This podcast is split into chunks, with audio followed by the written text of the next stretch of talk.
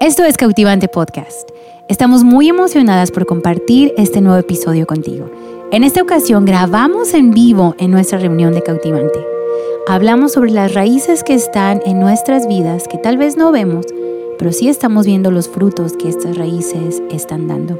Así que te animamos a poner atención, a evaluar el fruto de tu vida y a empezar a tratar con estas raíces. Las cuatro raíces que mencionamos son inseguridad, afán, falta de perdón y la queja. Esperamos que puedas disfrutar mucho este episodio y sin duda Dios hablará a tu corazón. Pues chicas, Dios mío, qué buena noche estamos teniendo y yo quiero apurarme con lo que quiero compartirte porque hoy tenemos una sorpresa, hoy tenemos una dinámica muy diferente a, la predicación que siempre tenemos. Así que abre tu corazón porque yo estoy totalmente segura que Dios te va a hablar hoy. Así que, ¿quién aquí? Tengo una pregunta antes de empezar. Amé el regalito que dieron a las nuevas, Dios mío, una plantita hermosa. ¿Quién aquí es buena con plantas? Oh, wow, por favor, enséñenme. Soy terrible, soy terrible con plantas. Y las vi y dije, yo quiero de esas porque esas pueden estar donde sea, no ocupan agua diario. Ese es el tipo de planta que yo necesito en mi casa. Pero en la mañana que las trajo el equipo, estábamos hablando yo y Jackie diciendo, híjole, a nosotros hasta esas se nos han muerto. Entonces, somos terribles con plantas. Y hay un dicho, bueno, mi, mi, mi, esposo me lo dijo, pastora, yo creo que usted está de acuerdo, ¿verdad? Pero que hay un dicho en inglés donde dices que tienes un dedo verde, ¿no? Dedo verde con las plantas. Y mi esposo me dice, Dios mío, pero tú lo tienes verde, café, no verde, porque a ti todo se te seca.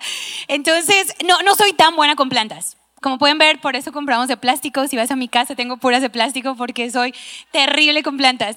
Y hace, hace un mes, mi esposo salió de viaje y una bella amiga que tengo en Guadalajara, se llama Zaira, me, me mandó una orquídea, ¿no? Y, o sea, a mí me, me gustan, antes no me gustaban las flores, hasta que ya me metí aquí en el mundo de cautivante, ya me gustan, porque antes no me gustaban.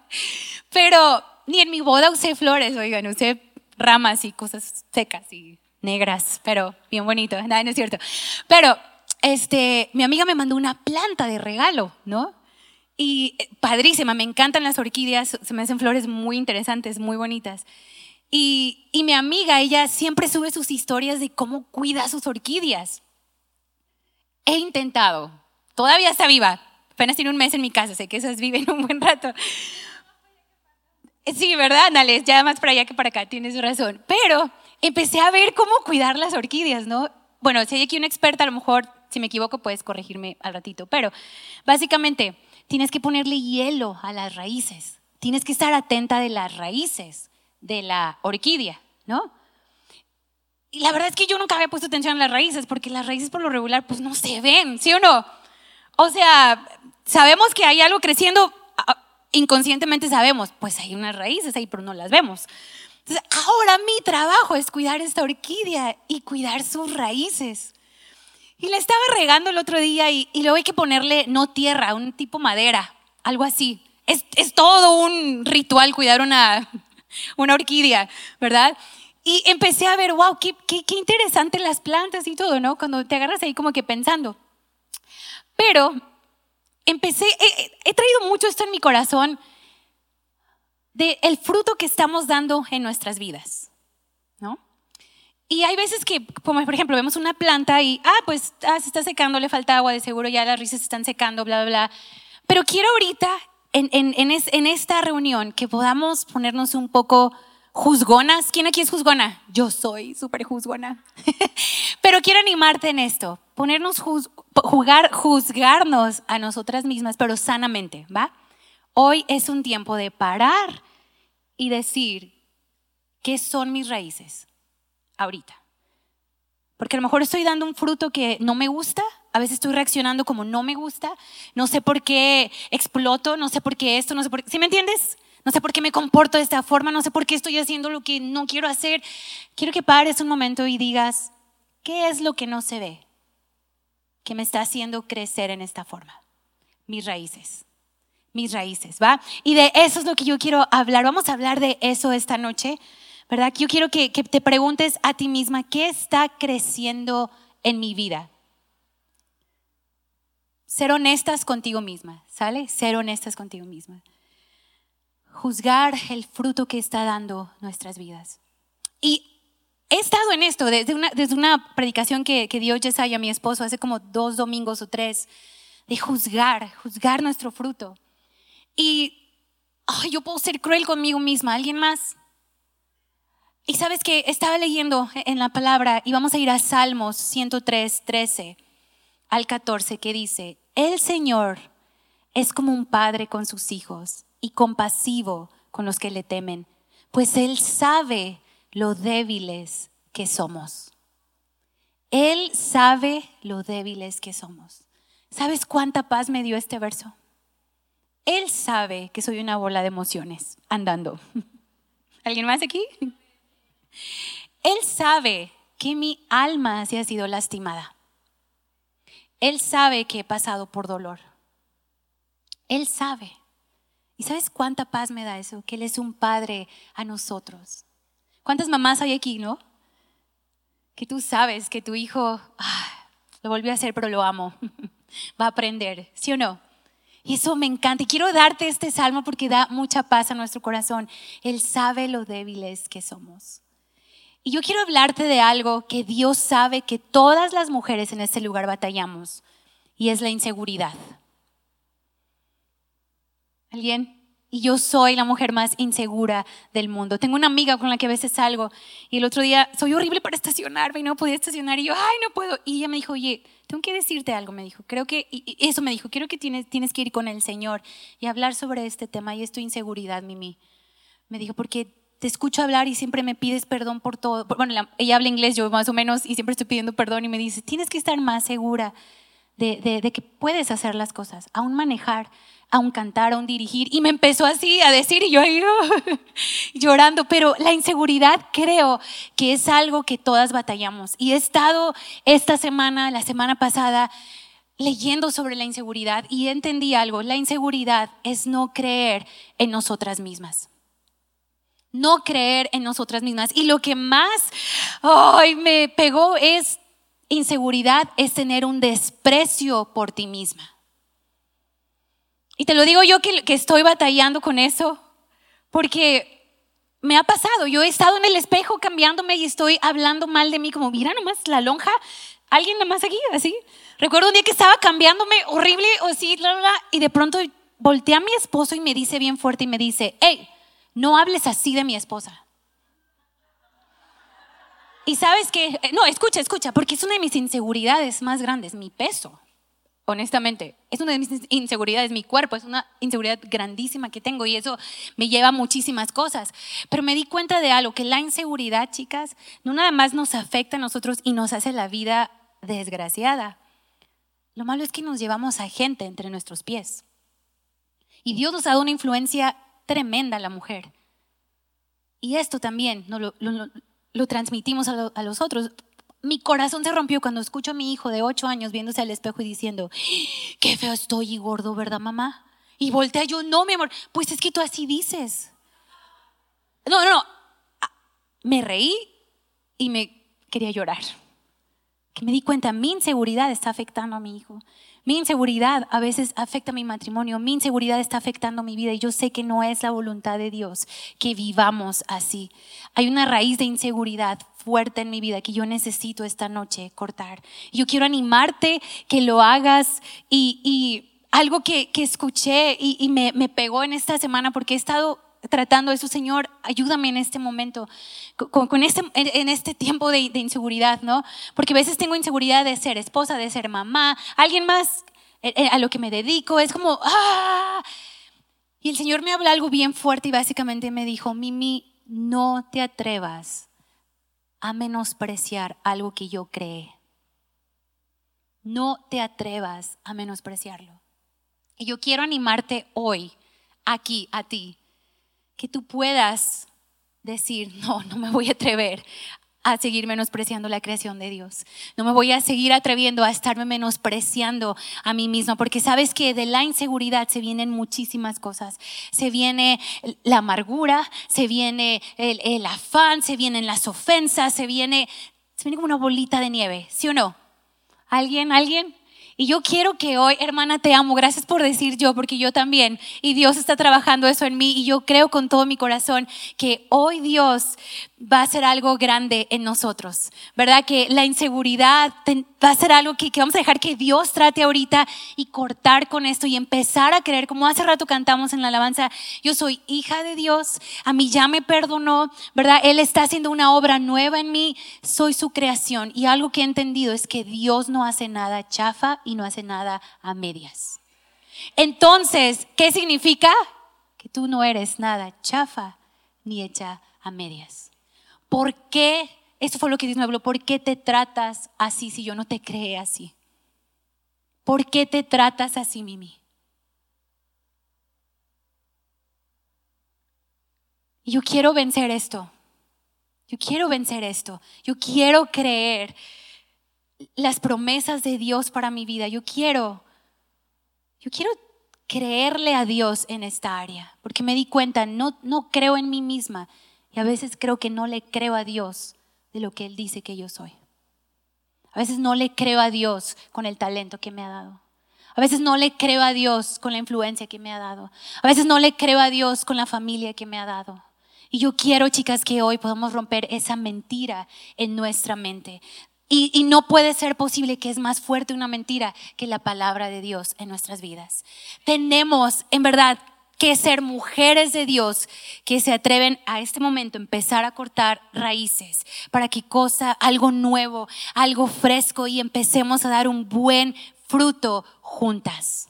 ¿Verdad? Juntas, poder no dudar de nosotras mismas, no dudar de lo que Dios piensa de nosotros, porque sabes que Dudar nos roba de tener una vida plena y de disfrutar de la herencia que tenemos en Dios. Y sabes que yo decido cambiar eso en mi vida. Yo quiero que voltees con alguien que esté a tu lado y dile, yo decido cambiar eso en mi vida hoy. Y sabes, ah, hay, una, hay una pastora que amo, amo y, y, me encanta todos sus libros, pero ella dijo algo tan hermoso y dijo esto, y yo quiero que te lleves esto en esta noche. Ella dice, estoy harta de la inseguridad porque ha sido una pésima compañera, porque ha sido una malísima amiga. Así que vamos a dejar esa raíz, ese espíritu de inseguridad, lo vamos a reprender, lo vamos a cortar de nuestras vidas, porque yo creo con todo mi corazón que tenemos un valor grande en Dios. Y yo voy a, voy a leer Proverbios 35, 25, que es nuestro, nuestro verso clave, ¿no? Que nosotras estamos vestidas de fortaleza, estamos vestidas de dignidad y nos reímos sin temor al futuro, confiando y creyendo en Dios. Y mi último verso es Romanos 13, 14, que dice, más bien vístanse con la presencia del Señor Jesucristo. Y eso es lo que yo creo para ti en esta noche, que tú estás vestida de la presencia de Dios, estamos vestidas del Espíritu Santo, estamos vestidas de seguridad. Porque te prometo, cuando empezamos a entender esto, nuestra vida comienza a ser transformada. Y tenemos que creerlo, porque esa esta vida hermosa tiene que ser una vida libre de inseguridad. Amén, amén. Yo quería compartirte esto porque sabes que mi oración para ti esta noche es que no seas una mujer insegura, que no seas una mujer amargada, que no seas una mujer enojada, que no seas una mujer resentida, pero que seas una mujer cariñosa, llena de gracia y que seas una mujer que está totalmente sana sana, sana, porque tú has encontrado libertad. Amén. ¿Por qué no damos un fuerte aplauso a Pastora Ale, que va también a compartirnos un poco de su corazón?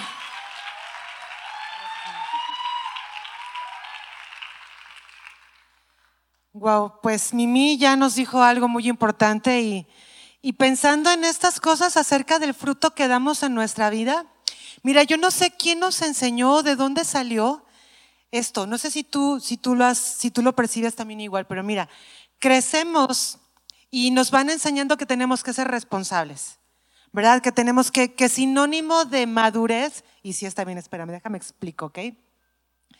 Es que seamos responsables, que seamos autosuficientes, que podamos valernos por nosotros mismos, que seamos independientes. Pero en un punto de nuestra vida yo no sé como pareciera que sinónimo de responsabilidad es el afán. Sinónimo de madurez y de ser adulto es que estés afanado. Y yo bromeo mucho con nuestros estudiantes del instituto, ¿verdad? Porque ya, desde, que empiezan con que dolores de cabeza, dolor de gastritis, ya me duele aquí, ya me duele acá, les digo, bienvenidos a la adultez, ¿verdad? O sea, ya, ya eres todo un adulto, wow, vas muy bien, ¿verdad? O sea, ya creo que ya estás pasando a esto. Lo digo de broma, pero si quieres no es broma, porque de verdad, o sea, no sé qué pasa en nosotros que tenemos esto, ¿verdad? De, de, ser afanadas. Y en particular las mujeres somos así. O sea, en particular las mujeres somos, pero afanadísimas, ¿verdad? O sea, pareciera como que es algo que nos caracteriza y, y yo he aprendido de parte de Dios, no es algo que domino, la verdad. Estábamos hablando hace rato, ¿verdad? Carla también y las que, las que estamos compartiendo que es algo que Dios está hablando a nosotros primero. O sea, te lo estamos compartiendo porque Dios nos está hablando a nosotros primero esto. Y estaba diciendo a Carla, estoy nerviosa, estoy nerviosa. Y estoy diciendo, digo, voy a hablar del afán y estoy bien afanada. O sea, en fin, esa soy yo. Es yo siendo yo. Entonces quiero leerte, bueno, no, sí lo vamos a leer. En pantalla te voy a leer un verso, un verso que me, a mí, mira, no sé si te ha pasado, pero hay versos que tú lees y lees y lees y lees y lees y lo, hasta lo memorizas y como que está bien, ahí está. Pero una vez de repente de la nada lo lees y te brinca y cobra todo sentido. ¿Te ha pasado? Sí, bueno, ese, eso me pasó con este verso. Está en Mateo 6, ah, verso 34. Yo lo tengo resumido aquí, a que si, si lo ponen en pantalla sería genial. Porque dice que no nos afanemos Dice, dice, es Jesús diciendo, por tanto les digo, no se afanen por su vida.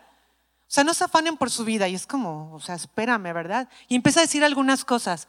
Que han de comer o que han de beber, ni por su cuerpo y que han de vestir. O sea, ni por su cuerpo, entonces las nutriólogas ya va, o sea, ¿no? Y luego dice, no es la vida más que el alimento y el cuerpo más que el vestido. ¿No son ustedes esta, esta pregunta? ¿No son ustedes mucho más de mucho más valor que ellas? Y la siguiente pregunta es lo que más. ¿Quién de ustedes podrá, por más que se afane, añadir a su estatura un milímetro? Esta pregunta es la clave. ¿Quién de ustedes podrá, por más que se afane, añadir a su estatura un milímetro? Porque los gentiles buscan todas estas cosas pero el Padre sabe lo que ustedes necesitan. Así que no se afanen por el día de mañana, porque el día de mañana traerá su propio afán. Y te quiero decir algunas cosas. ¿Cuáles fueron las cosas que me confrontaron? La primera cosa que me confrontó. La primera cosa que me confrontó fue que dice, porque de estas cosas se afanan, se preocupan, se ocupan los gentiles. En otras versiones dicen los que no tienen padre. Y cuando yo leí esa versión, rompió mi corazón porque yo me acercaba a Dios en una, en una posición de no hija. ¿Sí? ¿Te ha pasado? No sé si a ti te gustaría que tus hijos se acercaran a ti creyendo de antemano, sabiendo de antemano que no les vas a dar lo que, les, lo que te están pidiendo. ¿Cómo te haría sentir eso? Yo no sé si te gustaría que tus hijos pensaran de ti como una mala madre, una madre distante, una madre que no los entiende, una madre que no se preocupa de sus cosas. ¿Te gustaría sentir eso? ¿Te gustaría que tus hijos se acercaran así contigo? No. ¿Y sabes qué? Es la manera en la que yo me estaba acercando a Dios. Yo me acercaba a Dios como no hija. Le pedía como hija, pero no esperando que Él me tratara como hija. Y entonces cuando nosotros tenemos esto, entonces es cuando aplicamos, queremos vivir nuestra vida independiente que está bien. Hey, muchachita, por favor, o doña, no sé cuántos años tengas. Por favor, sea independiente, ¿ok? Eso está bien. La madurez física sí tiene mucho que ver con eso, pero nuestra madurez espiritual es todo lo opuesto. La madurez espiritual no es que tú ya seas independiente de Dios, es que cada día tú no puedas ni dar el primer paso, ni respirar. O sea, tú no, no, no, no eres, no, nada, no pasa nada en tu vida sin depender de Dios. Eso es la madurez espiritual. Entonces, yo entendí eso. ¿Sabes que Yo me acerco a Dios y le pido, pero yo de antemano ya estoy pensando que no lo voy a recibir. Y entonces empieza este afán por la vida. Y mira, dice, ¿no valen ustedes más Algo, algo que hace rato estaba platicando con una de nuestras líderes del instituto, le estaba diciendo, ¿sabes qué? Persona siempre es más importante que circunstancia o que cosa. Persona siempre es más importante que circunstancia o que cosa. ¿Qué te quiero decir con esto? Para Dios es más importante tú. Eres más importante tú. Eres más importante tú y cómo estás tú, que tú tengas una relación con Él, que surtirte de todas esas cosas, que proveerte de todas esas cosas, sí te las va a dar. Pero para Él lo más importante es que tú lo veas a Él como Padre y te relaciones con Él como un Padre. Porque dice, ¿quién de ustedes podrá añadir un, milímetro de estatura? Las que son más bajitas que yo, a lo mejor dicen, no, pues yo quisiera tener tu estatura. Tal vez puedes pensar que yo quisiera tener tu estatura.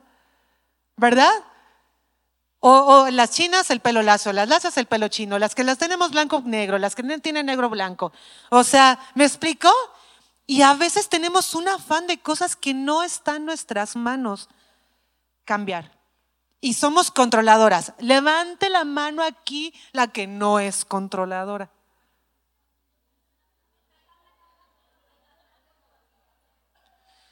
Podrás no estar de acuerdo conmigo en muchas cosas, pero en esto sí estamos de acuerdo. ¿Verdad? Y mira, dice, cada día trae su propio afán. Mira, el deseo y propósito de alcanzar lo mejor en, cuanto a bienestar para tu familia es correcto. Es correcto. No está mal que tú quieras lo mejor para tu familia. No está mal que anheles que toda tu familia esté sana. No está mal que anheles reconciliación con el hijo que se fue de la casa. No está mal que, que tengas todas. No está mal. El punto es que cuando nosotros somos independientes de Dios, cuando esto que le pedimos, pero realmente no se lo entregamos. Entonces, como yo no, me encanta lo que dijo mí, o sea, si yo no confío, pues entonces desconfío. Si yo no confío, entonces desconfío. cuando yo no confío en que Dios es un buen padre que le va a dar cosas buenas a sus hijos y que Él está a cargo de toda mi vida en cada cosa, y en esas cosas que yo no, por más que me afane por crecer un milímetro o bajar tres kilos de una noche a la otra, pues no va, no va a pasar, ¿verdad? Entonces, todas esas cosas, si yo, si yo desconfío en que Dios va a tomar el control en eso, ¿qué crees que voy a hacer? Lo voy a tomar yo. Eso es el afán. No está mal que tú te ocupes, no está mal que tú busques. Lo que está incorrecto, porque te daña, es el afán. Porque cuando nosotros empezamos a afanarnos, lo que hacemos es que el afán se convierte en nuestra razón de vida. Se ocupa el lugar de Dios en nuestra vida. Cambia nuestra perspectiva. Porque yo no creo que Dios va a ser el que me va a proveer, el que está conmigo, el que me va a sacar de todo esto, el que a lo mejor no me va a sacar, pero me va a dar la fortaleza para vencer todas estas situaciones. Entonces yo tengo que tomar el control porque Dios no lo hace. Y como somos controladoras y porque además le damos instrucciones a Dios, mira Dios. Yo te pido que mi marido gane no sé cuánto, ¿verdad? Y que además lo asciendan y que además él cuando llegue lave los trastes, pero que los acomode de la manera como a mí me gusta, ¿verdad? Que aprenda a separar ropa blanca de color y negra. ¿Verdad? Que sepa usar bien las tres divisiones, que por favor la como que la sacuda bien, porque odio planchar, que la ponga en su, en su gancho y después que la mete y que la acomode así por colores, tallas y todo lo demás. O sea, le damos instrucciones a Dios con punto y coma y queremos que Dios se convierta en parte de nuestro afán. Queremos que Él haga lo que yo quiero como yo quiero porque somos controladoras y somos afanadas. El afán en nuestra vida derriba nuestra fe en Dios. Eso es lo que hace el afán en nuestra vida. Pone incredulidad en nuestro corazón. Y peleamos solos nuestras batallas porque como Dios, quítate yo lo voy a hacer. ¿Verdad? Tu hijo tiende la cama mal. Le dices una vez, le dices dos veces, le dices tres veces. La cuarta ya no lo hace él porque lo haces tú, porque lo hace mal. ¿Y sabes cuándo puede aprender? Nunca. Eso fue gratis. Eso fue gratis. Eso fue gratis. En todo lo demás aplica, ¿verdad? Pero entonces eso hacemos. Lo haces mal. Ay, me canso de enseñarte, Dios. ¿Cómo quiero que lo hagas? Déjame, yo lo voy a hacer. ¿Verdad? Y entonces nosotras empezamos a tomar el control, pero nosotras no podemos cambiar nada de esas cosas. Como no podemos cambiar nada de esas cosas, entonces trabajamos, nos afanamos, nos agotamos, nos frustramos, peleamos una batalla equivocada con las armas equivocadas. Y como te digo, muchas veces nuestro afán es por cosas que nosotras no podemos cambiar y no podemos cambiar a las personas. No podemos cambiar a las personas. Y hay situaciones de casa o situaciones económicas que tú no puedes cambiar. No está en ti, no te toca. Y aparte, solemos no solamente llevar mi afán, ah, no, también me afano por el afán de la otra. ¿Verdad? O sea, ahí sí somos muy solidarias. Y entonces, aparte de mi afán, me afano por y me afano y si no estoy afanada, yo no sé estar. Y nunca te ha pasado que por un momento estás ahí descansando y, no tienes un afán y empiezas por el afán de que no tienes afán. Porque a mí se me ha pasado. ¿Nunca te ha pasado? Sí, no, no te pasa porque a mí sí me ha pasado de que a ah, caray, a ah, caray, no hay ningún afán. Esto no es normal. Estoy haciendo algo mal. Sí, entonces, ay, ¿qué? Me falta algo, que estoy haciendo mal? O sea, y empiezo a afanarme, o sea, no. El afán nos consume, el afán nos consume y, el resultado para nuestras vidas nunca es bueno. Mira, te quiero poner dos ejemplos rápidos. Mira, ah, en el Antiguo Testamento está la historia de Abraham. La historia de Abraham es muy conocida porque es el papá de Isaac el que iba a sacrificar precisamente a Abraham. Pero el punto aquí es que Dios les da una promesa a él y a su esposa de que iba a venir un hijo. Pero parecía que Dios no estaba tomando el control de lo que prometió. Entonces tienen una fabulosa idea, justo como tú y yo lo hacemos. Dios se tarda en responder, entonces tú y yo tenemos que tomar el control. Entonces Abraham y Sara tienen la fabulosísima idea de que Abraham tenga el hijo con su esclava Sara. Buen plan, ¿qué podía fallar? Nada. Todo estaba muy bien. Bueno, pues ahora Osama Bin Laden, ahí está el problema, ¿verdad? O sea, ¿qué podía salir mal? Conflicto del Medio Oriente hasta hoy. ¿Sí me explico? Bueno, te lo estoy diciendo muy así, no fue tan así, pero la realidad es que ellos hicieron esto. Cuando, no, cuando te quiero decir esto porque yo sé que hay peticiones en tu corazón, en tu vida, que Dios todavía no contesta y que la espera hace hace desesperarte y pensar que Dios no está haciendo nada. Sí está haciendo algo. Pero si tú no dejas que Él haga, tú vas a tomar la situación para resolverlo y entonces te vas a empezar a afanar. Y el afán no da un buen resultado. El hijo que tuvieron Abraham y la esclava, de verdad fue un conflicto. Y sí, en serio, también sí es cierto, también hasta hoy Medio Oriente tiene, es por esto precisamente. Pero trajo un problema familiar increíble de verdad. Algo rompió en el corazón de Sara, algo rompió en el corazón de Abraham, algo rompió en el corazón del propio Isaac. Isaac no merecía ser tratado de esa manera tampoco, tampoco la esclava. Entonces, de una decisión que ellos pensaron, Dios no está haciendo nada, lo tengo que hacer yo, empezaron en un afán y salió muy mal. Otra historia, ¿verdad? La historia de los israelitas cuando, cuando Dios los lleva a la tierra prometida. Entonces ellos quieren comida, Dios les está proveyendo alimento, este, eh, pero de pronto ellos eh, dicen, no, yo quiero, yo quiero comida diferente. Entonces Dios les manda el maná. Pero entonces ellos tienen este afán. Ellos empiezan a tener este afán y Dios les dice, miren, recojan, esto es muy importante, recojan cada día lo que necesiten. Recojan cada día lo que necesiten. Recojan cada día lo que necesiten. Va a haber, va a haber suficiente, suficiente, va a haber, va a haber. Y, cada día van a hacer esto, solamente un día en particular van a guardarlo para que tengan para el día de reposo. Pero algunos lo que hicieron fue que, y si para mañana no hay, no, y luego Panchito es bien tragón, ¿verdad? No, y mi suegra está en mi casa, híjole, y es de buen diente. No, ¿qué voy a hacer? No, mejor mira, pues tráete poquito, porque pues más vale que le sobre y no que le fa falte. Entonces, no, pues, ¿y sabes qué pasó con eso que ellos guardaron los días que Dios les dijo que no guardaran? Eso se echó a perder. Eso se echó a perder. Porque sabes que el problema no es que ellos salieran a trabajar, ellos tenían que trabajar para traer el maná. Y van a juntarlo. No les caía así, ¿verdad? Como la canción de Barney de las gotas de lluvia o las gotas de nieve, no. No les caía así. O sea, ellos tenían que ir a trabajar. Es bueno. Trabajar es bueno. Que nos enfoquemos, que tengamos deseos, que busquemos todo eso. Es bueno. Lo malo fue cuando se convirtió en su afán. ¿Por qué se convirtió en afán? Porque estuvo esa incredulidad. Estuvo esa incredulidad. Y si para mañana no nos lo manda, no, y si no, no, no va. Y sabes que el resultado, el fruto de eso no fue bueno. El fruto de eso no fue bueno. Entonces, creo que el afán y la duda invariablemente van juntos. El afán y la duda van juntos.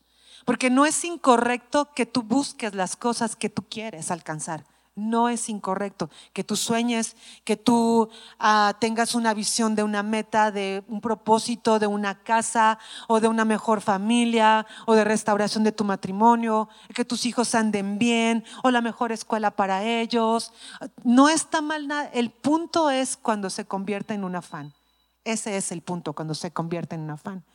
Entonces, el afán nos cansa, nos roba nuestras fuerzas también nos llena de amargura, porque la larga espera por algo, eso hace que entonces se convierta en amargura.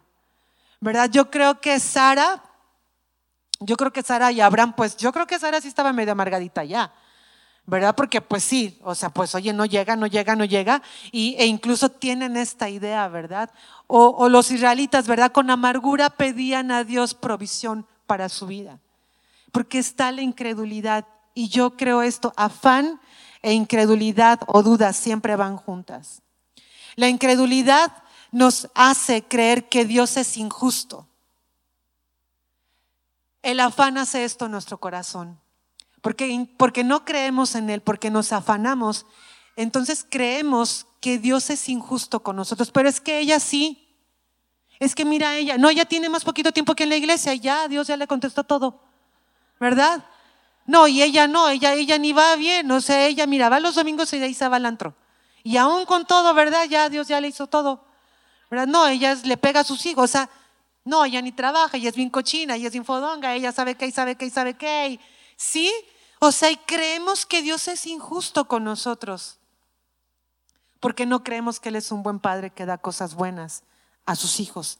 Y nuestra amargura, como dice Mimi, la amargura, muchachas, chicas, muchachas soné muy chilanga. Pues que soy chilanga. Pues que va a decir morras es muy de Tepic, pero no, chicas. Chicas, ¿ok? La amargura, chicas, da frutos horrorosos. Da frutos horrorosos. ¿Y sabes qué es la, la cosa con la amargura? Que la última que se da cuenta que está amargada es la que está amargada. Así que mira, si tú conoces a alguien que está amargada y tú la puedes distinguir, bien por ti porque tú no eres la amargada. Pero si tú no, si tú no notas que alguien está amargado, pues aguas porque probablemente, ¿qué crees? Tú seas la amargada. Pero mira, aquí está el antídoto. Filipenses 4, 6 al 7. Por nada estén afanosos. Más bien presenten sus peticiones delante de Dios con toda oración y ruego, con acción de gracias. Y la paz de Dios que sobrepasa todo entendimiento guardará sus corazones y sus mentes en Cristo Jesús. Aquí está la clave. Aquí está la clave. ¿Sabes qué? Dios sí nos escucha, Dios sí está atento. Pon tus peticiones delante de Dios y ten gratitud. Yo, la verdad es que no, no te voy a decir que ores así, pero te doy un tip. Yo cuando oro siempre le digo, te doy gracias anticipadas. Dios te doy gracias anticipadas. Yo sé que todavía no está aquí, yo sé que todavía no lo, pero yo en fe lo voy a recibir. Y es toda paz, dice, la paz que Dios que sobrepasa mi entendimiento. Yo no puedo entender por qué tengo tanta paz, pero yo confío en que Dios está escuchándome. Así que chicas, oren y trabaja. Ora y trabaja. Ora y prepara. Prepárate para recibir lo que Dios te va a dar. Ora y espera ten paciencia. Dios está respondiendo. Te va a escuchar. Y mira, voy a pasar, bueno, el micrófono. Quiero decirte algo. Ay, prepárate. Yo soy súper fan de Pastora Carla. La verdad es que ella es una mujer, bueno, todas, ver a todas las pastoras aquí, pero en serio, prepárate para lo que Dios tiene para ti. Y quiero dejarte el micrófono, Pastora Carla. Dios te bendiga. Gracias, pastora. Gracias, gracias. ¿Cómo estamos? ¿Bien? ¿Sí? Pues bueno, vamos a apurarnos, vamos a entrar. Acompáñame a leer un verso que está en Juan 8, del 1 al 4 vamos a leer, dice, Jesús regresó al monte de los olivos, pero muy temprano a la mañana siguiente estaba de vuelta en el templo. Pronto se juntó una multitud y él se sentó a enseñarles. Mientras hablaba, los maestros de la ley religiosa y los fariseos le llamaron a una mujer que había sido sorprendida en el acto de adulterio. La pusieron en medio de la multitud. Maestro, le dijeron a Jesús, esta mujer fue sorprendida en el, acto de adulterio. La ley de Moisés manda apedrearla. ¿Tú qué dices? ¿Tú qué dices? Ah, tengo un chorro de hijos, ya ni voy a decir cuántos tengo, pero tengo un chorro de hijos. Y el más, ah, el que se sigue del más chiquito, el año pasado estuvo en primero de primaria. Y el maestro les, ah, como agregó algo extra en su materia y compró unos arbolitos de limones y aguacates. Entonces les dio la tarea a los niños a que los cuidaran, compraron su cubetita cada niño y cada mañana iban y regaban sus arbolitos. Y algo extra que les pidió es que cada lunes tenían que llevar todos sus desperdicios, sus desechos de casa, ¿verdad? Ya no las sabemos, en las cáscaras de huevo, en las de las frutas, las verduras, en las horas del café, todo lo que pudieran los niños tenían que llevar esto y lo que hacían era echárselos directamente a los arbolitos. Todo iba súper bien, ¿verdad? Hasta que un día el maestro empezó a notar que algo ya no estaba muy bien en estos arbolitos como que empezaron a salir unas plagas, unos honguitos. Y uno de los padres que tenía más conocimiento de esto dijo, ah, cuando arrojamos los desechos directamente a los árboles, ah, pueden producir hongos en ellos, porque como tiene que llevarse es por medio de un proceso, donde primero llevamos estos desechos a una composta, ¿verdad? Y cuando lleva este proceso, entonces esto se convierte en un abono para los árboles. Y esto fue increíble para mí, porque si nos ponemos a analizar cuántas cosas a nuestro alrededor necesitan procesos, ¿verdad? ¿Cuántas cosas? Ah, hemos escuchado de la fotosíntesis, del reciclaje, ¿verdad? Cosas que son desechos y se convierten en algo bueno. La digestión, ¿verdad? Hay tantos procesos. Y mira, la verdad es que lo mismo pasa en nuestro corazón. Cuando suceden cosas que no son justas, cuando suceden cosas que no son como esperábamos, entonces nace la ofensa, ¿sí o no? Y una ofensa no procesada produce también daño en nosotros, como estos arbolitos. Déjame te digo algunas cosas que produce la ofensa cuando no es procesada. Desánimo. La ofensa produce desánimo. La ofensa produce aislamiento. Ya no quiero estar cerca de nadie. Pongo mis barreras porque ya no quiero que nadie me vuelva a lastimar. Rencor, la ofensa distorsiona nuestra identidad porque empezamos a ver por filtros incorrectos, donde ahora donde sea yo me siento la rechazada, donde sea yo me siento que es a la que mira el mal, donde sea yo me siento criticada, juzgada, porque ahora estoy en estos filtros con una identidad distorsionada. La ofensa no procesada trae depresión, trae ira, y mira, la ofensa no procesada trae victimismo. Ay, pobrecita de mí. Ay, pobrecita porque todo mundo me hace, todo mundo me critica, todo mundo me lastima, todo mundo me hace y la ofensa produce amargura. Y yo creo podemos continuarle aquí con la lista, ¿verdad? De tantas cosas que produce una ofensa cuando no es procesada. Recuerdo cuando éramos novios, mi esposo y yo, Luis y yo, en nombre, yo amo el sushi. Y él no me llevaba a comer sushi, a cenar sushi, todo el tiempo sushi. Yo feliz de la vida, ¿verdad? Nos casamos y oh sorpresa, me voy enterando que él odia el sushi, ¿verdad? Y yo creyendo que me había casado con el amante del sushi, sí, los dos juntos, cenando sushi todos los días. Ofendida, me engañaste, ¿verdad? Me engañaste, yo creí que amabas el sushi igual que yo. Y a lo mejor te estás burlando de esta historia, pero ¿cuántas aquí ya se ofendieron porque no les dieron regalo allá afuera? La neta. Ah, ¿verdad? ¿Cuántas se ofendieron porque no te saludaron en la entrada? Ah, ¿verdad? La verdad es que nadie está exento de la ofensa. La ofensa está a la vuelta de la esquina. A diario tú y yo tenemos algo para que ofendernos. A diario. Y a lo mejor estas cosas son cosas chistosas, son cosas tontas. A lo mejor tú puedes venir aquí y decirme, no, pero es que tú no sabes lo que a mí me hicieron. Tú no sabes cómo abusaron de mí. Tú no tienes idea del daño que a mí me hicieron cuando era niña. Tú no tienes idea de lo que me robaron y lo injusto que fue que me hicieran esto. Tú no sabes la herida que yo traigo cargando por este daño. Tú no sabes. Y mira, te creo. Te creo que hay algo que ha producido una herida tan grande. Te creo que hubo un culpable que provocó esto en ti. Te lo creo te lo creo y te creo que estás con esta herida y este dolor, pero tú dime, ¿qué has ganado con la ofensa? ¿Qué has ganado? ¿Qué beneficio has conseguido conseguir cargándola? ¿Qué beneficio has conseguido conseguir clamando tu justicia? Es que quiero justicia del daño que me hicieron. Y acabamos de leer una historia y yo creo todas no la sabemos, no ocupo leerla.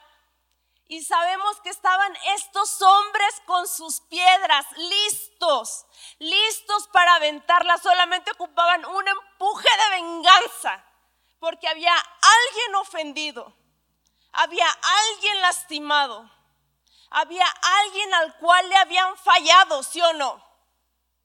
Y había un culpable ahí y había un culpable ahí. Y estaban estas personas ahí esperando, pero dijeron algo. ¿Y tú qué harías, Jesús? ¿Y tú qué harías? Y me encanta poder escuchar lo que Jesús haría. Porque esto es una respuesta no solamente para ellos, es una respuesta para ti y para mí es una respuesta para ti y para mí. Y vemos a estos hombres con sus piedras y me encanta cómo Jesús dice, el que esté libre de pecado, que tire la piedra. El que esté puro de su corazón, que venga acá y haga su justicia. El que tenga puro su corazón, venga y hágalo. Y todos sabemos cómo cada uno fue dejando esa piedra. Porque escucha, la gracia de Dios en ese lugar no solamente, no solamente cubrió a esta mujer o la rescató de ser apedreada hasta su muerte, sino que también con esas palabras cayeron con una revelación a cada hombre que se dieron cuenta de su condición también estaba muy expuesta la condición de la mujer, una pecadora. Pero cuando Jesús habló, cayó una revelación sobre ellos que también se dio a conocer la condición del corazón de ellos. ¿Y cuál era? Que no eran puros. Y el único puro que permaneció de pie en este lugar fue el que dijo, te perdono ni yo te acuso. ¿Cuál es la ofensa que no has podido perdonar? El proceso para cada una de nuestras ofensas está aquí y es perdonar. Y yo sé, el perdón cuesta y cuesta un chorro, ¿verdad? Porque hasta lo queremos sentir, no, hasta que lo sienta. Hasta que lo sienta voy y perdono. O no, no, no, hasta que se lo merezca, ¿verdad? Pero el perdón no funciona así. El perdón es una decisión que tú y yo tomamos. Y escucha, sí cuesta el proceso de perdón, pero el abono que genera el perdón es lo que mantiene a nuestro corazón seguir viendo a Dios en nuestras vidas día con día, con día, con día. Es lo que tú y yo necesitamos. Vale la pena vivir el proceso. Vale la pena, como este arbolito, los desechos directos no estaban funcionando, pero cuando se procesaron entonces fueron abono para que puedan seguir creciendo. Necesitamos perdonar, vivir el proceso para que tú y yo podamos seguir creciendo en amor, en fe, en gracia. Decimos seguir los pasos de Cristo, tenemos que aprender a vivir el proceso del perdón. Tenemos que aprenderlo. Y tal vez queremos seguir, no, pero mi justicia, mi justicia, yo quiero hacer justicia.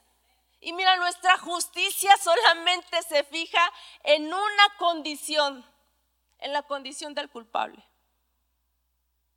Pero la justicia de Dios, la justicia divina, se enfoca en hacer puros ambos corazones.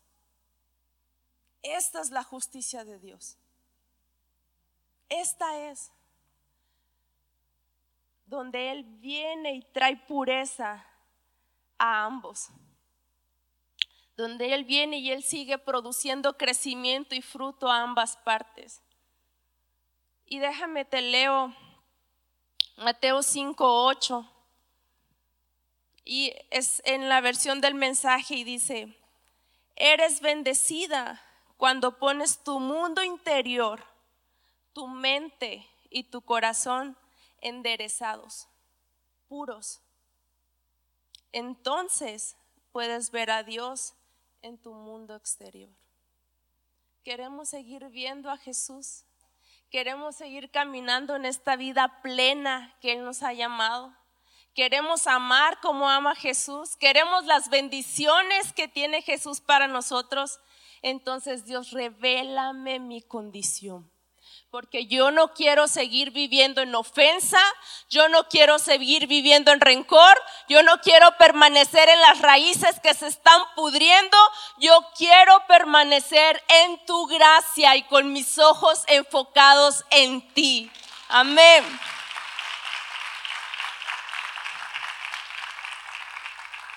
Y yo quiero animarte a esto. Vamos a, llevar el proceso del perdón porque queremos seguir viendo la mano de Dios en nuestras vidas. Amén. Y bueno, a continuación, ah, es alguien que yo admiro muchísimo, porque siempre de sus labios sale y brota sabiduría de una manera extraordinaria. Así que, ¿por qué no recibes con un fuerte aplauso a Pastor Amarillo?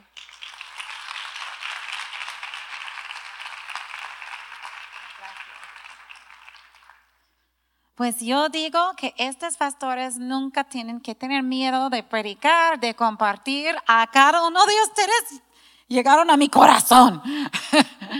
Eh, ¿Cuántas hermanas aquí luchan con quejas? Que tienen una lista de quejas y están juntas con tus amigas y pasan tomando café quejando. Sean honestas, ¿eh? El título de eso es todos tus quejas. yo, estoy aquí para decirte una cosa. Dios no tiene miedo de tus quejas. Dios no tiene miedo. Dios, no tiene miedo del llanto de tu corazón, tristeza, las cosas que han pasado. Ah, yo amo los salmos, yo amo los salmos. Ah, yo leo salmos, yo puedo decir fielmente diario, leo los salmos, nunca me canso. A veces yo siento como, ay Señor, debo ser más maduro y meterme en Apocalipsis o algo más, ¿verdad? Y, no, pero los salmos yo lo amo, me ministran mucho. Y estuve leyendo un salmo de, de David Y yo David escribió los mejores, ¿verdad? Los mejores, la mayoría, ¿verdad? Pero sus salmos son poéticos y eh, no- normalmente yo creo que estaban cantados y son hermosos, es poesía. Y ah, me encanta, pero algunos de sus salmos son quejas quejas de quejas. Dios, ¿por qué me abandonaste? Dios, ¿por qué estoy sentada aquí en miseria? Dios, ¿por qué? ¿Dónde estás. ¿Dónde estás? Y estás sacando todo, todo, todo su corazón. Y a veces, hermanas, sentimos como no podemos ser nosotros mismos con Dios. Dios sabe el más íntimo de tu corazón. Dios, Dios, Dios sabe. Dios sabe todo de, de ti. Tu relación con Dios, hace poco, no voy a moverme mucho, yo lastimé mi espalda y estoy poquito, mi equilibrio no está correcto. Pero estoy acostumbrado a mover cuando platico, es el problema. Pero um, tenemos un estilo con Dios. Cada quien tiene su imagen de Dios. Yo he estado trabajando en mi imagen de Dios, en la manera que yo hablo con Dios. Porque escucha mis oraciones a veces y yo digo, Señor, eso no es yo. Yo quiero ser yo contigo. Aunque Él sabe exactamente cómo somos, cómo dormimos, con quién dormimos, a qué tomamos, a qué medicamento, qué pensamos. Él sabe todo. Pero hace poco yo prediqué en una iglesia y la, la neta es yo sentí bien en esta iglesia. Yo sentí, ay, pues llegué a la neta de lo que yo quise predicar, ¿verdad? Entonces, de repente yo vi y yo pensé, no sé, como no sentí que logré el corazón de las personas. Y una chica eh, subió después de mí y mi prédica fue como yo estoy hablando con ustedes ahorita. Y la chica agarró el micrófono, y, Dios de los cielos, derramamos nuestro corazón. A ti tenemos todo. Y yo pensé, ah, ya entiendo. Querían otra cosa. ¿Me explico? Querían otra cosa. Yo no fui de lo que ellos querían. Yo entiendo, porque eso es la relación que ellos tienen con Dios. Ese estilo es como hablan. Pero yo no voy con Dios y yo no digo, Dios de los cielos, escucha mi corazón, te honro, te quiero, te alabo. Eso no es yo. Yo soy yo soy, oye pues, Dios, Señor de los cielos, ¿dónde está la lana para casa nana? Porque yo no tengo lana ahorita. Yo ocupo, mándamelo a la manera que puedes. Y yo además estoy molesta y estoy triste. Y yo quiero que me escuchas y siento tonta. Porque mis quejas, mis quejas mayormente son acerca de mí misma. Mimi, tú y yo somos muy sea, yo no estoy quejando de ustedes, porque mi mente ustedes son mexicanas, hablan mejor español que yo, ¿me expl- ¿verdad? Posible cocinan mejor que yo, los que les gusten cocinar, no sé, podemos crear una competición aquí. No, vamos a ver, pero, ah, pero ustedes fluyan en esta tierra. Yo quiero fluir, yo quiero ser como ustedes. Los que cantan, cantan mejor que yo. Los que escriben, cantan, escriben mejor que yo. Los que cosen, cosen mejor que yo. Son más delgadas que yo, son más, no sé qué, tienen más pompis que yo, tienen más piernas que yo. Mis quejas son de mí. Yo soy bruta conmigo mismo. Entonces, pero eso es la neta, estoy diciendo la verdad, la neta. Soy bruta conmigo mismo. Y mi miedo mayor en todo este mundo, y he tenido que reconocerlo, es que yo voy a hacer algo mal que afecta a otras personas. Que yo voy a tomar una decisión y va a afectar a otras personas. Eso es mi miedo mayor. Lastimé mi espalda, fui con el doctor, tomaron radiografías, el doctor me, doctor me dijo, tú tienes muy bonitos huesos. Ay, gracias doctor, pues, ¿verdad? y, y le dije, está bien, ocupaba una resonancia, llegamos con la resonancia, me dijeron que tengo una curva en mi espalda, me dijeron que tengo una hernia discal. Y automáticamente yo pensé, ¿qué hice yo para tener todo esto? Yo no cuidaba a mí misma. Y ya tengo la curva en mi espalda, ya tengo la hernia, que soy muy dura conmigo mismo. Pero está bien, porque yo tengo a Jesucristo en mi corazón. Y yo estoy aquí porque yo digo, ¿quién soy yo? Yo no soy nadie. Pero Dios en mí es alguien. Y yo he permitido Dios usar mi boca, usar mi cuerpo muy gastado, ¿no? y, y usar, usarme, porque yo sé quién soy. ¿Me explico? Yo sé que yo no, yo soy una señora no nadie, nadie, ¿verdad? No importa. Mis quejas de mí, yo digo, no importa, porque Dios está conmigo, ¿verdad? Mi eh, complejo de, eh, de inferioridad es, no importa, porque Dios está conmigo y me hace fuerte, ¿verdad? Y Dios está contigo. Y voy a leer un salmo rapidito que David escribió.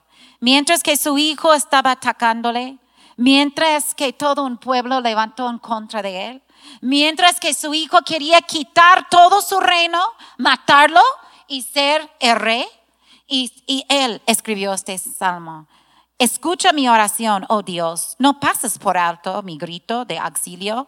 Por favor, escúchame y respóndeme, porque las dificultades me abruman. Mis enemigos me gritan, me lanzan perversas, amenazas eh, a viva voz, me cargan de problemas, con rabia me persiguen, mi corazón late en el pecho con fuerza, me asalta el terror de la muerte, el miedo y el temblor me abruman, no puedo dejar de temblar. Si tan solo tuviera alas como una paloma, me iría volando, descansaría, ah, volaría muy lejos. ¿Cuántos han querido nomás decir, llévame a vacaciones lejos de aquí?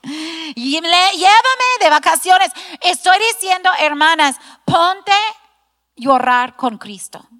Ponte a llorar, a sacar tu corazón, pero te voy a pedirte, voy a suplicarte una cosa, sea tú. Porque es ridículo que tú quieres ser otra persona y fingir que tú eres la gran religiosa, que tú mereces más que lo mereces. Queja número uno. Yo merezco que se fijen en cómo estoy. Yo merezco que mi hija, mi hijo, mi yerno, mi, mis alumnas o algo, que deben decir gracias a mí. Todos han tenido ese sentimiento, ¿verdad? Cuando estás enferma, están, ¿por qué no me cuiden mejor? ¿Por qué no se fijan en mí? ¿Por qué no me dan el micrófono? ¿Por qué no me dejan predicar? Yo no sé qué es tu queja, no sé, pero yo quiero que escuches a tu corazón y haya qué es tu queja. Yo siempre siento que no se fijan en mí, que yo no soy nadie. Estoy diciendo que pueden estar pensando eso. ¿Me explico? ¿Quién soy yo? ¿Quién soy yo? Vete con Dios, derrama tu corazón y, dile, Dios, yo no entiendo mis vicios, yo no entiendo las cosas que hago y llora. Pero voy a enseñarte cómo quejar, porque hay una manera, ¿verdad? Porque todos tenemos quejas. En esta iglesia, la pastora muchas veces está sentada enfrente y termina el, servicio y escapo. ¿Verdad? La, la, pastora no ponga atención en mí. No sé, quejas de cómo maneja la gente. Uy, yo tengo quejas sin fin en cómo maneja la gente. Pero yo decidí manejar más despacito para no meterme con los locos que están, ¿verdad? Posible por causar un choque o algo. Pero fíjate en tus quejas y haz una lista y decir, Dios, ¿este queja es válido? Este queja es real. Sí soy una persona que todos están haciendo a un lado. Sí soy una persona que, que, merezco más y yo quiero más atención y, y no me dan. Y eso es válido. Y, y ver en tu vida tu tristeza. Tu tristeza que estás llorando por un hombre y el hombre está casada y tú eres la amante y tú dices, ¿esto es justificado? ¿Me explico? Si eres una mamá y puros gritos y puros jalones de pelo y puros como dame atención, yo soy la mamá, respétame, obedéceme y no sirve y nunca cambias tu manera para ganar tus hijos, para amar a otros y dices siempre estoy sola, siempre estoy sola, ninguna amiga ni tengo, ¿por qué? ¿Por qué no tienes amiga? ¿Qué puedes cambiar en ti? La enseñanza aquí es, podemos ir antes de Dios y quejar, y es válido, hermana, porque unos han perdido hijos hasta la muerte que están con Dios. Unos han sido rechazadas de esposos y hombres infieles. Hay cosas válidas que son fuera de nuestro control. Pero vamos a ver qué es válida, qué no es válida. Mis quejas personalmente, no me gusta mi cuerpo, no me gusta mi voz, no me gusta, ta, ta, ta, no son válidas, porque son tontas. Y por ponerles a un lado, porque yo puedo decir, Dios, esto es una queja tonta. Mi queja, una vez mi papá, que tiene voz como yo, muy fuerte, tiene opiniones fuertísimas, tenía. Y estuvimos en la familia y mi papá me vio y me dijo, mija, nadie ponga atención en mí. Nadie me pregunta cómo estoy. Nadie se fija en quién soy yo. Y lo vi y vi yo en su cara. Charlie, esto es mi queja número uno. Y pasado por mi papá. Y, y lo puse a un lado. Y le dije, no, eso no es cierto. Eso es una tontería. Eso es una queja que no es válida. ¿Me explico? ¿Qué queja es válida? ¿Estás enferma porque estás usando, abusando de drogas o tomando de más? ¿Me explico? ¿Qué es válida, qué no es válida? Y ir a Salmo 151, 7 y leer, purifícame de mis pecados, quedarme limpio Ah, lávame y quedaré más blanco que la nieve. Devuelvan la alegría, déjame pues gozar, ¿verdad? En gozo, porque el gozo del Señor es nuestra fuerza, ¿verdad? ¿Cómo podemos tomar todo esto y cómo podemos decir, Dios, yo quiero caminar en gozo? Mi espalda está mal ahorita. Hace varios meses pasé una gran injusticia. Y voy a decirte la neta, bueno, no voy a decirte toda la historia. Fue una injusticia y abuso de poder. Me agarraron los policías. Pusieron esposas en mí. Y quedé traumada por meses. Traumada. Mi espalda está mal. Y mi pierna está afectada, esta pierna pero yo voy a gozarme en Dios. ¿Me explico? Yo voy, no voy a ir con Dios. Dios, ¿por qué me diste eso? No, no puse mis, mis hombros más así, ¿verdad?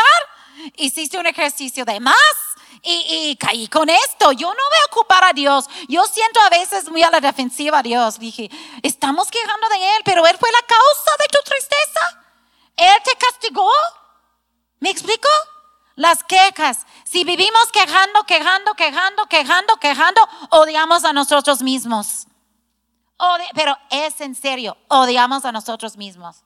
Es un complejo, nada es suficiente, nada es bueno, porque tú no estás contento contigo mismo. Cuando ves en el espejo, tú dices, no, fulano es más bonito que yo, pero fulano es así, así, así, así, así, así, así, así. ¿Verdad? Y justificas con tus quejas la miseria de tu vida. Pero voy a decirte una cosa y pasé el tiempo aquí. Pero si tienes dinero, si no tienes dinero, si tienes, uh, no sé, casa, carro, no, no va a hacerte feliz. No va a ser, solo Dios te va a hacer feliz.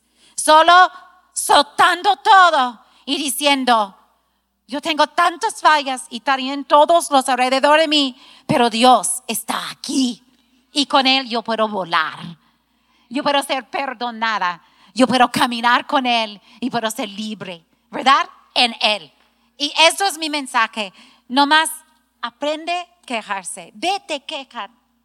Dios todo lo que tú quieres decir. Pero evalúa qué es una queja válida y qué no es válida. ¿Sale?